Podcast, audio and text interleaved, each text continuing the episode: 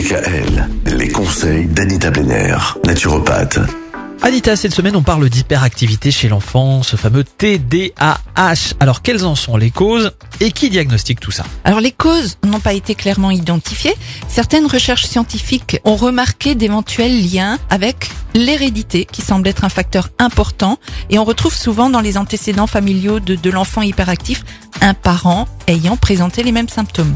Après, il y a les facteurs néonataux tels qu'une prématurité, une souffrance néonatale avec un manque d'oxygène, une exposition au tabac ou au syndrome d'alcoolisme fœtal. Également le dysfonctionnement cérébral, plus précisément au niveau de certains circuits cérébraux transmettant des informations, et une déficience dans leur capacité à stocker le fer.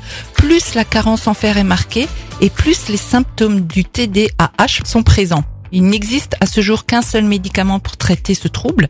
Son nom commercial, c'est la Ritaline. hein. Donc, euh, il est soumis à des règles de prescription très strictes.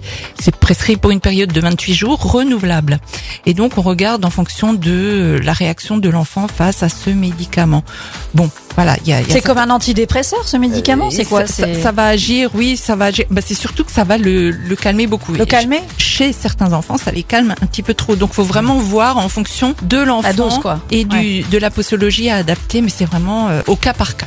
Bon, alors, avant que le diagnostic ne soit confirmé, si on a un doute sur le fait que l'enfant est peut-être un TDAH, euh, il y a des choses qu'on peut d'ores et déjà privilégier ou au contraire éviter.